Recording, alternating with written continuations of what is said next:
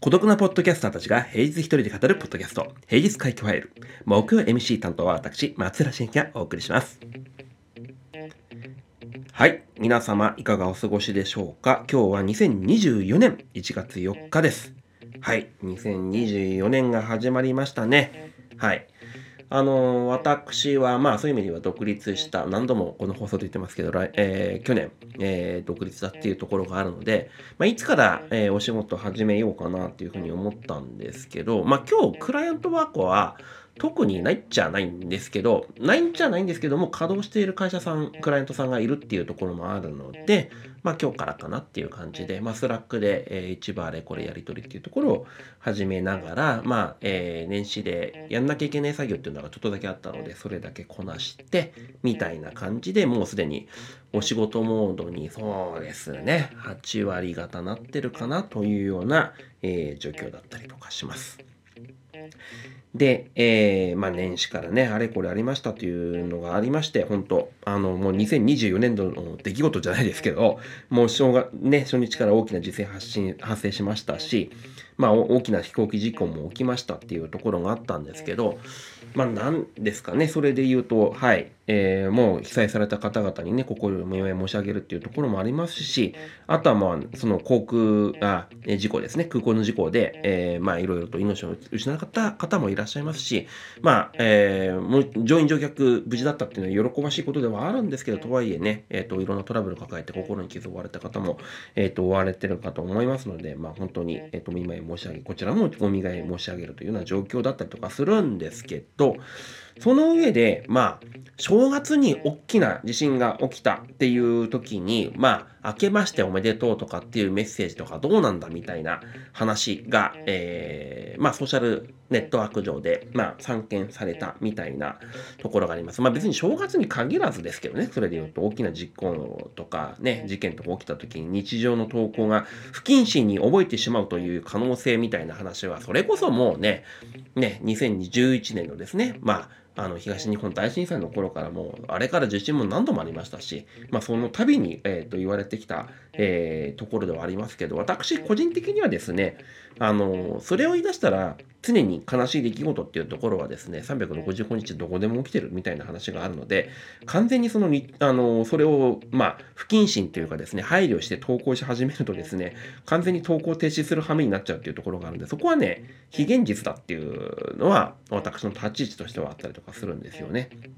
でこれがですねそうですね情報の受け手側から考えるとですねその昔ですよ、えー受け手4マスの時代でいうとテレビね新聞、えーラジオ雑誌みたいな形で言うといわゆるそこがまあ伝え手となってやれこれが号外だやれこれが速報だみたいな形のコントロール、えーとしてたっていうところがあるので、まあ、そこに、えーまあ、ある意味判断寄せていればそれでよかったっていうところがありましたと。伝え手がそこの、えーといいろんな配慮、えーその他もろもろやればよかったっていうところがあるんですけど今そうじゃなくなりましたと。インターネットを通じて漏れなく情報がですね伝え手を通じてですね情報が送られるような形になったんですけどその伝え手を選ぶ選ばないもまあ結構、えー受け手が情報をコントロールできる、えー環境下になったなと。で、なんだったらその4マスの時代に比べてで言うと、えっ、と、情報の受け手っていうとか、検索してさ、あの、探しに行くこともできちゃったりとかするっていうのがあったりとかするんで、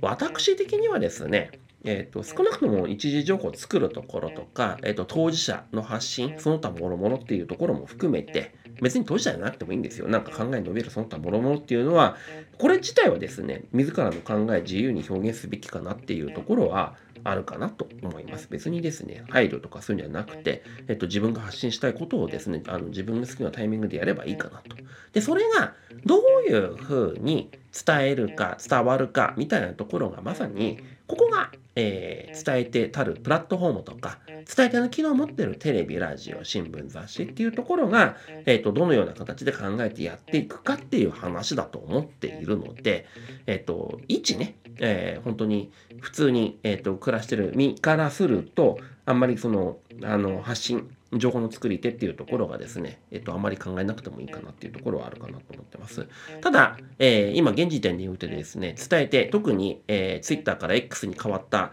えー、現況によってで言うと、まあ地獄ですね、それで言うとね。えー、みんなね、コピーして、えっと、いざバズったようなね、いい話、悪い話もですね、コピーってすぐ、あの、ポストしちゃって、まあそれがある意味インプレッション稼いじゃって、で、インプレッション稼ぐと何かいいことあるかっていうと、まあそれをもって収益化に還元するみたいな話があったりとかするんで、これはまた地獄ですね、みたいな、えー、話だったりとかするんですよ。で、そういう風になってくると、もう X はそういう意味での、えっと、伝え手としてはあんまり機能してないなというような状況なんですね。なんで、まあ、もちろん災害情報とかその他もろもろっていう話で言うんであれば、今これもまあ、クライアントそれぞれに伝えたりとかするんですけど、まあ、情報の作り手、まあ、プロモーションの、えー、伝え、あの、作り手みたいな形で言うともう、あの、やたらめったらね、えっと、ある意味伝えてたらプラットフォーム、今までのテレビとかラジオとか別にして、えー、あったりとかするんで、それはどこでもかしこでもですね、ある意味情報を伝えるような、最適にね、伝えるような、えーと、努力みたいなことをし続けるより他ないのかなというような感じかなと思いますね、それで言うと。はい。はい。それをやっていかないとやっぱ難しい世界観だったりとかするかなとは思うんですよね。で、えっ、ー、と、じゃあ個人の発信どうするか。もちろんね、さっきも言った通り、その発信者自らの考えを自由に表現すべきだっていうところがあったりとかするんで、作り手はどんどん発信すればいいんですけど、これまたさっき言った通り、こう、誰もがあれこれ言えてしまう、コピペできてしまうっていうところがあるんで、改めてなんですけど、結構オーサーランク、昔その Google の検索によって誰が作ったかっていうところを最初重視されたんですけど、すぐその方針なくなって、今あまりそういうの関係ないわけじゃないんですけどね。ないわけじゃないんですけど、なったりとかするんですけど、まあ、いよいよもってこういう、え、ー、と、王さんランク的なところ、誰が伝えてて、どの重要度を持ってみたいなところっていうのは、えっ、ー、と、重視されてくるのかなと思うんですよね。まあ、これ AI がね、生成 AI がやっぱりでどんどんどんどん出てくるような世界観でもあったりとかするので、で、結局、じゃあこれ誰作ってんの？って問題がね、最終的にそこにたどり着いちゃうっていうところがあるんで、クレカの信用情報並みに、今一度そういう話が出てくるかな。ただ、えっ、ー、と、X 自体はやらないと思いますよ。Facebook も、Instagram も、その他諸々の発信のところとかもですね、多分十兆八九やんないと思います。それやるとですね、もちろん綺麗になるんですけど、綺麗なところにアクセスは集まんないっていうね、あの、ひどい話もあったりとかするので、そうすると、あの、インプレッションが出ないっていうところがあったりとかするので、まあ、だからこそ第三者機関的なところが、まあ、そういうのがどこまでやれるかなっていうのはあるんですけど、うん。まあ、これがね、本当はね、Google がやってくれると一番嬉しいんだけど、Google さん、Google さんもまあ、ある意味検索のコミュニケーションの当事者の、バカでかい当事者の一人だったりとかするんで、まあ、それはちょっとね、やるかな、やらないかなっていうとこですよね。まあ、ここら辺こそね、Apple とかがね、ちょっとね、そこら辺のコミュニケーションのところにあんまり関わってないっていうところがあって、むしろ個人情報のセキュリティうんぬんかんぬんっていうふうに、えっ、ー、と、言ってくる立場だったりとかするんで、そこね、Apple さん頑張ってくんねえかなっていうのは、えーと、個人的には、えーと、思ったりとかしますけどねそれで言うとね。はい。というのがあったりとかしてね、この年初の出来事でね、えーそういう発信するしないみたいな話の部分で不謹慎だどうだみたいな話があったんですけど、まあ、やっぱそういうのが大事だなっていうのは改めて、えー、と思ったりとかしました。あとね、あのー、もうちょっとだけ、えっ、ー、と、災害支援に関するその個人の考え方だけっていうところなんか話しときたくなったんで話しとくんですけど、これもまたね、あのー、まあ、支援金、義援金、えー、メリット、デメリット、それぞれあの、支援金と義援金の違いについてはぜひですね、えー、これまた、もしご存じない方がいれば、ググって、えー、調べてみていただければというふうにあるんですけど、まあ、どちら選ぶかみたいなところもあったりとかするんですけど、まあ、両方やれやって話もあるんですけど、個人的にはですね、あの、公平な配分が重要かなっていうところがあるので、えっ、ー、と、義援金の方が私的には、えっ、ー、と、まあ、ある意味選択するかなっていう感じでもあったりとかするので、えっ、ー、と、日本赤十字社がですね、え、開始したら、それを通じて、えっ、と、まあ、寄付の方を行いたいなというふうに思っている次第です。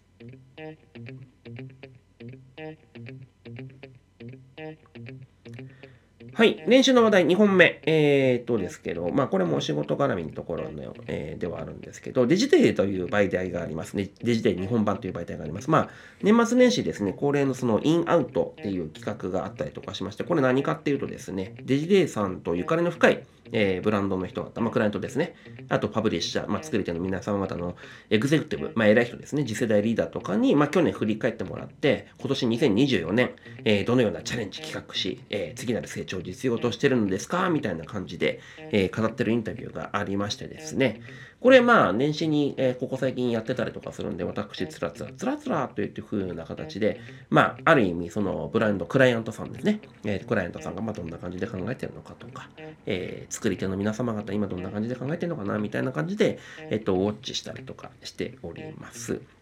で、えっ、と、ここで聞かれてることはですね、3つあります。2023年に挙げた最も大きな成果は何ですか？2024年に向けて見えてきた課題は何ですか？2024年にチャレンジしたい取り組みを教えてくださいというのがあるんで、まあ、これちょっとね、個人に置き換えてみてですね、はい、えー、お話ししてみようかなというふうに、えー、と思います。で、えー、1個目の質問ですね。2023年に挙げた最も大きな成果は何ですか？まあ、個人の成果、まあ、会社の成果、その他もろもろですけど、私で言うと個人の成果っていうところで言うと、まあ、ようやく久しぶりに1年通して改めてメディアの現場に戻ってきたなという実感ありますね。まあ、一昨年の9月からスタートしたっていうところがあるんで、古い1年で現場であれこれしてきたっていうのがようやく戻ってきたなっていうのは、すごい実感としてはあります。まあ、成果じゃないんですけどね。1年間もうね、酸いも甘いもっていうか、まあ、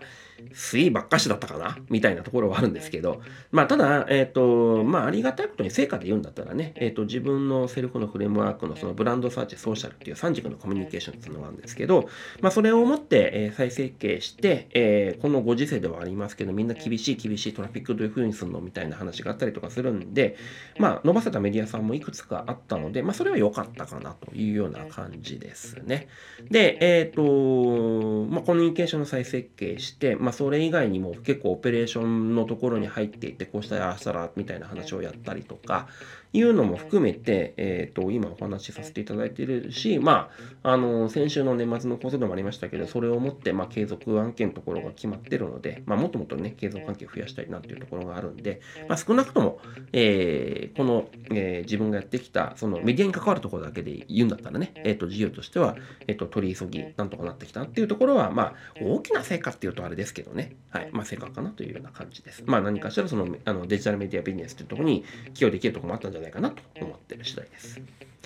で、えー、2024年に向けて見えてきた課題なんですか？ですけど、あのメディアとね、ユーザーが最適なコミュニケーションを取れる場を用意した上でっていうところは、まあ、やれてるんですけど、それを、まあ、あのいわゆる広告クライアントですね、えー、ブランド、クライアント、まあ、いろんな言い方ありますけど、理解してもらえる場になるかどうかはね、また別な話で、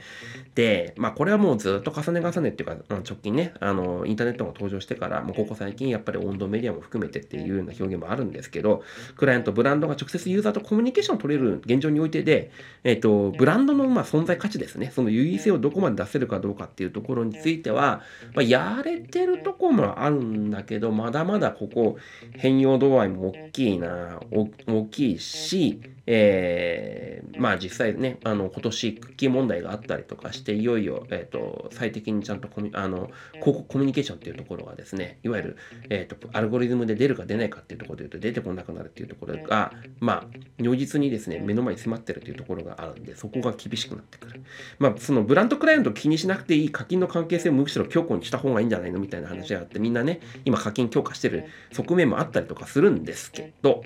でもまあ、あの、やっぱり広告課金両方のあのビジネスでやっぱりやっていかないと。あの私のメディアビジネスの、まあ、支援っていう話で言うと、単純にトラフィック増やすだけじゃなくて、ビジネスとしてどうにかせにはならんっていうところがあるので、そこもちゃんとやっていかなきゃいけないんだけど、まだまだ課題大きいなっていうところですね。あの言い続けるんですけど、本当単純な目先のインプにこだわってですね、ユーザーとのコミュニケーションをロスするような、えーと、ブラウザコミュニケーションやってるバイト社さんとかいたりとかして、まあ、お話しして仕方がないみたいな話もなくもないんですよ。わかりますよ。わかるんですけど、まあ、そういうところがないようには、少なくとも自分のクライアントさんについてで言うと、えー、していきたいなっていうふうに思ってますし、ここでも、まあ、あんまりね、そのクライアントさんの成果っていうところあの、あの、サポートする側がこう声を大きくして言う話じゃないとは思ってるんですけど、えそこに向けてもちゃんとコミットしていきたいなと思っております。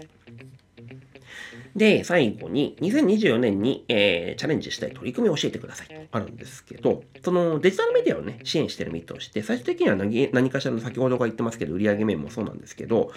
あのーもっとその、まあ、コンテンツの支援もそうなんですけど、えっ、と、いわゆる、えーユーザー間コミュニケーションの可視化っていうところをもっともっとやっていきたいなっていう感じですね、それで言うと。